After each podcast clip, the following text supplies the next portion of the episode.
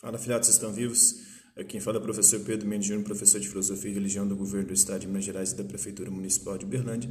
Estamos aqui para mais uma aula, para mais um vídeo, para mais um áudio, para mais um PET, um plano de estudos torturados ou tutorados do Governo do Estado de Minas Gerais, o PET 3 de 2021, do terceiro bimestre e a semana 1 do sétimo ano de ensino religioso. A unidade temática que a gente vai trabalhar são as manifestações culturais e religiosas, os objetos de conhecimento são as místicas e espiritualidades.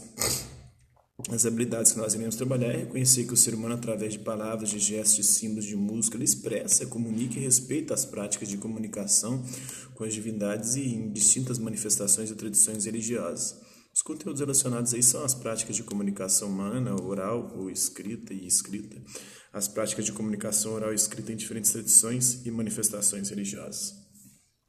Então, bora lá falar um pouquinho sobre esse assunto. Né? O tema é religião e comunicação com as divindades. Então, na estudante, a semana nós vamos estudar sobre as formas utilizadas pelas diferentes religiões e tradições para se comunicar com as suas divindades, com seus deuses.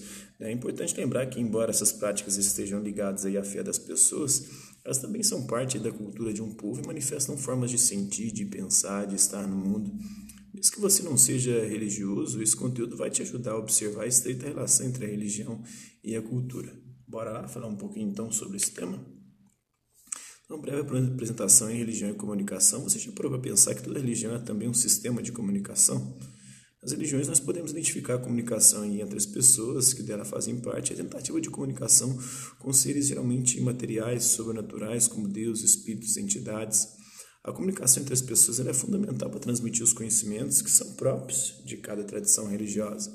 Por isso, as religiões elas sempre dedicam tempo para ensinar é, as novas gerações as suas práticas de culto. Essas práticas de culto, por sua vez, elas consistem em um sistema de comunicação né, com o mundo sobrenatural, o mundo espiritual, geralmente. Assim, através de palavras, de gestos, de símbolos, de músicas ou muitas outras formas, os participantes de uma determinada religião, eles buscam contato aí com os seus deuses, né, para poder adorar, agradecer, pedir as bênçãos e, ou tornar-se parte também de uma comunidade sagrada. Então, seguir, nós vamos explicar melhor e ver um pouquinho melhor sobre isso. As palavras sagradas podem estar presentes em uma tradição religiosa de várias formas. Né? Pode ser através de uma história mitológica, de livros sagrados, né? de orações que podem ser decoradas ou mesmo de palavras isoladas cujo sentido esteja relacionado à religião. É, tem uma figura aqui no PET né, que é, apresenta os textos sagrados das chamadas religiões do livro, né, a Bíblia, a Torá e o Alcorão. Né? Cristianismo, islamismo e judaísmo. Essas três religiões conferem um papel central para os seus escritos sagrados. Né? e defendem que eles são uma forma de comunicação entre Deus e os seres humanos. A Bíblia, o Corão e o Torá, né? a Bíblia dos cristãos, o Corão dos muçulmanos e a Torá dos judeus. Tem o Tanakh também. Né? Também podemos citar como exemplos aí de palavras sagradas as saudações utilizadas na Umbanda, né? no Candomblé, como Saravá, Mutumbá, Colofé, Mucuyu, né? Mujubá, é, e os mantras, palavras utilizadas durante a meditação para alcançar o controle da mente, é, que podem ter um valor religioso, valores religiosos em tradições orientais como hinduísmo, budismo, jainismo, tantrismo, como o Om. O Om são sagrado, né, emitido muitas vezes como mantra. Os símbolos religiosos também são uma importante forma de comunicação. Eles podem servir para indicar o pertencimento né, de um fiel à sua religião ou como uma forma de aproximar também né, o indivíduo com os seus deuses. Em certos casos, os símbolos também podem indicar o lugar que o indivíduo ocupa na hierarquia religiosa, como um participante, né, como um sacerdote. Um cristão católico, por exemplo, ele pode trazer um crucifixo, é, um escapulário também pendurado no seu pescoço. Né. O uso desse símbolo vai fazer com que é, as outras pessoas percebam qual é o seu pertencimento religioso.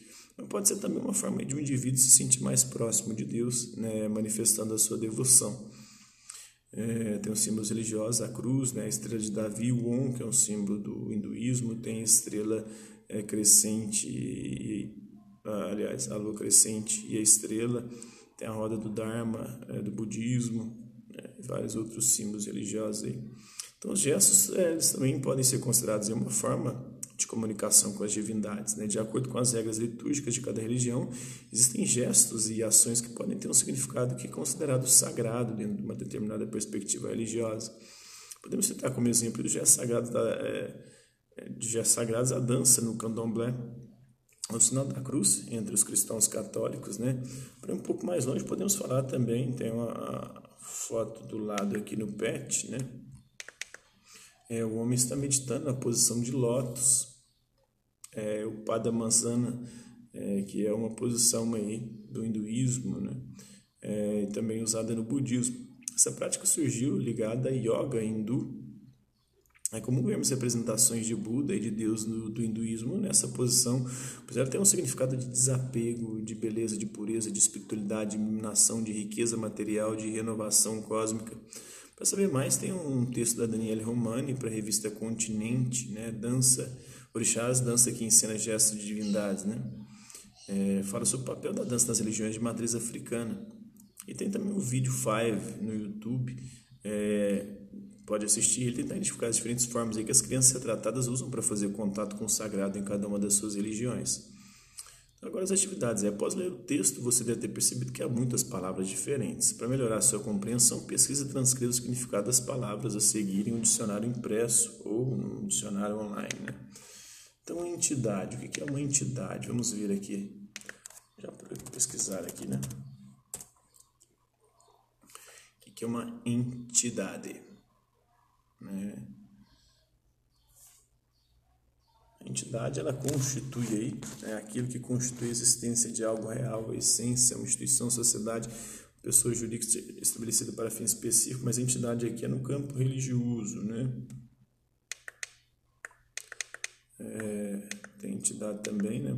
Pode fazer parte, constituir uma coisa real, tudo aquilo que pode existir, que tem uma essência, né?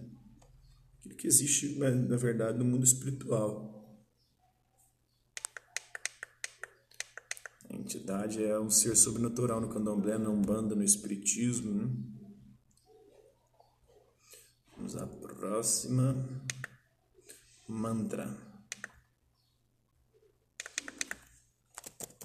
Que é um mantra. Mantra, né? Na cultura indiana, é uma sílaba, né? uma palavra, um verso pronunciado aí, segundo prescrições ritualísticas musicais tendo em vista uma finalidade mágica, o estabelecimento de um estado contemplativo. O mantra pode simbolizar ou evocar uma filosofia mística, o darsana, né? o livro sagrado, um deus é amplamente utilizado também no ritualismo hinduísta e no budista, nas práticas psicofísicas da yoga também, no tantrismo. O som, por exemplo, é um mantra Om, né? Om é um mantra utilizado aí tanto no hinduísmo quanto no budismo. Hierarquia, vamos ver o que, que é hierarquia. Então, é uma organização fundada sobre uma ordem de prioridade entre os elementos de um conjunto, sobre relações também de subordinação entre os membros de um grupo, geralmente relações de subordinação entre os membros de um grupo religioso, estamos falando de religião aqui, né, com um grau sucessivo de poderes, de situação, de responsabilidades, é, relacionada à classificação de graduação crescente ou decrescente, segundo uma escala de valor e de grandeza, de importância dentro das religiões. Escapulário.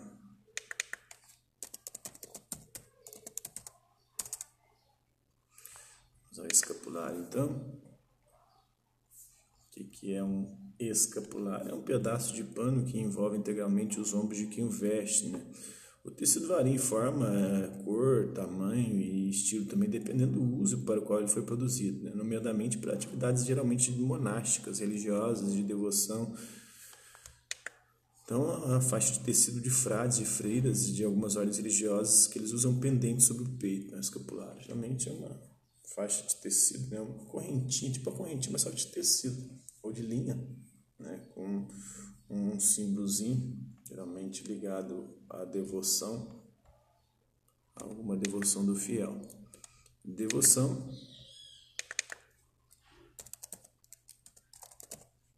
O que, que é devoção? Vamos lá. É apego sincero e fervoroso a Deus, ao sagrado, ao religioso, aos santos, de uma forma litúrgica e ou prática, ou por práticas regulares privadas, né, um sentimento religioso de piedade, a observância dessas práticas inspiradas aí pelo zelo religioso, né, é dedicar-se a algo, devoção, muitas vezes na esfera religiosa. Nesse último sentido aí, o termo comumente refere-se a práticas religiosas onde há encontro com a divindade, com o sagrado, é, com transcendente, privilegiadamente através da fé, mesmo quando há o uso da razão. Né? Transe. Transe não tem nada a ver com transar, com sexo aqui não, viu? O que é transe? Né? É um estado de aflição, de angústia, um fenômeno religioso social de representação coletiva, no qual o médium é, experimenta um sentimento de identificação com comportamentos correspondentes a determinada divindade ou entidade numa determinada religião. Traz um estado alterado, então, da consciência, um dos objetivos a serem atingidos, por exemplo, a hipnose. Aí é no campo é, mais psíquico, não tanto religioso. Trata-se de um estado de consciência onde podem ocorrer diversos eventos neurofisiológicos. Né? Em hipnose, o transe pode ser classificado basicamente em leve, médio e profundo. É, estado de transe, muita gente entra no espiritismo kardecista quando incorpora, a mesma coisa na Umbanda, no Candomblé. Existem estados de transe também dentro do próprio cristianismo, transe religioso ali, que a pessoa fica endemoniada, ou então tomada pelo Espírito Santo e falando, profetizando, coisas assim. Praticamente todas as religiões têm estado de transe. Teologia. Teologia é o estudo de Deus, né? Theos em grego é Deus. E logia é o estudo, é a ciência que estuda Deus. Teologia é o estudo crítico da natureza dos deuses, dos seres divinos, né, ou de Deus, seus atributos e sua relação com os seres humanos, né, com as diversas religiões. Em sentido estrito, limita-se ao cristianismo, geralmente, mas em sentido mais amplo, aplica-se a qualquer religião. Então, a ciência é o estudo que se ocupa de Deus, de sua natureza, de seus atributos, suas relações com o ser humano, com o universo. É o conjunto de princípios também de uma religião, uma doutrina. A próxima palavra contrição.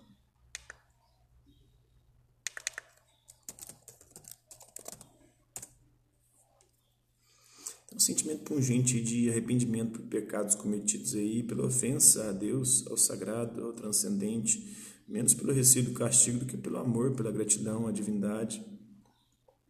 É uma prece feita pelo cristão geralmente para expressar o seu arrependimento, o arrependimento dos seus pecados, um ato de contrição.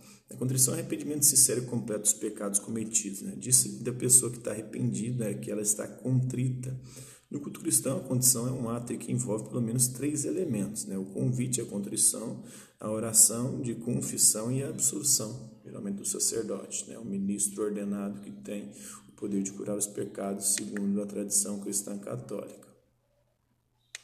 Litúrgico, né? relacionado à liturgia,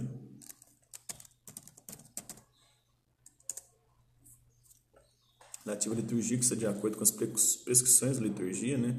Relativa à liturgia como ramo das ciências eclesiásticas. Vamos ver liturgia, né? O que é liturgia?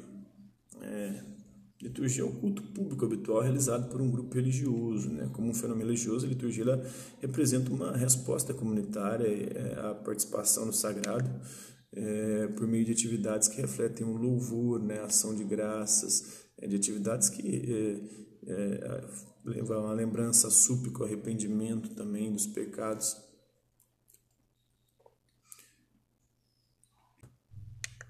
Não saiu o significado de liturgia no dicionário, né? Saiu esse aqui mesmo, mas esse aqui já é suficiente, né? Segundo a doutrina da Igreja Católica, a liturgia é a celebração do mistério de Cristo, em particular do mistério pascal. Então, o mistério religioso das religiões, geralmente, né? sendo o cume a missa para os católicos. Né? Vamos agora à próxima, litúrgico Lotus.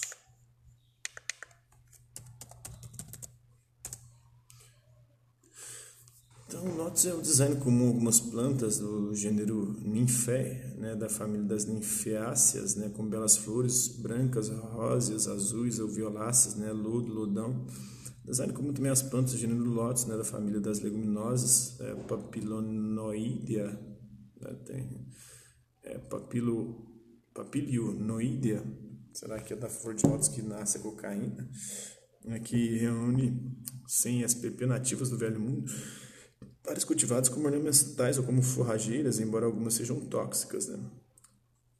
Tonelimbo nucífera é uma planta aquática do gênero Lelumbo, conhecida popularmente como lótus, flor de lótus, lótus índico, lótus índicos. Né? Apesar disso, essa planta ela não integra a família dos Nymphaceae, né? onde estão classificados a maioria dos lotos fazendo parte da família Nelumbonessae. A flor de lótus é um símbolo religioso das religiões orientais. A gente vai falar um pouquinho sobre o, o mito da flor de lótus, como que ela surgiu a partir da ação dos quatro elementos: ar, fogo, terra e água, né? Ar, fogo, terra e água. Esses quatro elementos eles se uniram ali, né? Em vez de castigar o ser humano que estava cometendo muitos pecados, ele fez a flor de lótus para o ser humano poder, ao contemplá-la, lembrar de que ele precisa ser um ser bom, precisa mudar de vida e procurar dar sempre o seu melhor para si mesmo e para o mundo à sua volta. Então, por hoje é isso aí. Espero que vocês tenham gostado do vídeo, tenham compreendido o conteúdo, né? As referências aí tem Economia das Trocas Simbólicas do Pierre Bourdieu, tem Religião e Comunicação da Tassiana Brasil, da Secretaria de Estado de Educação, também o papel ordenador da música nos rituais de religião de matriz africana, do Eval Cruz, tem Narrar a Deus, a religião como meio de comunicação do Enzo Passe, tem também Religião e Música, Variações em Busca de um Tema, é, do Manuel Vicente Ribeiro Veiga Júnior. Por hoje é isso aí, galera. Espero que vocês tenham gostado do vídeo. Quem curtiu, dá um like. Quem não curtiu, não dislike. Hasta la vista, babies. Até a próxima.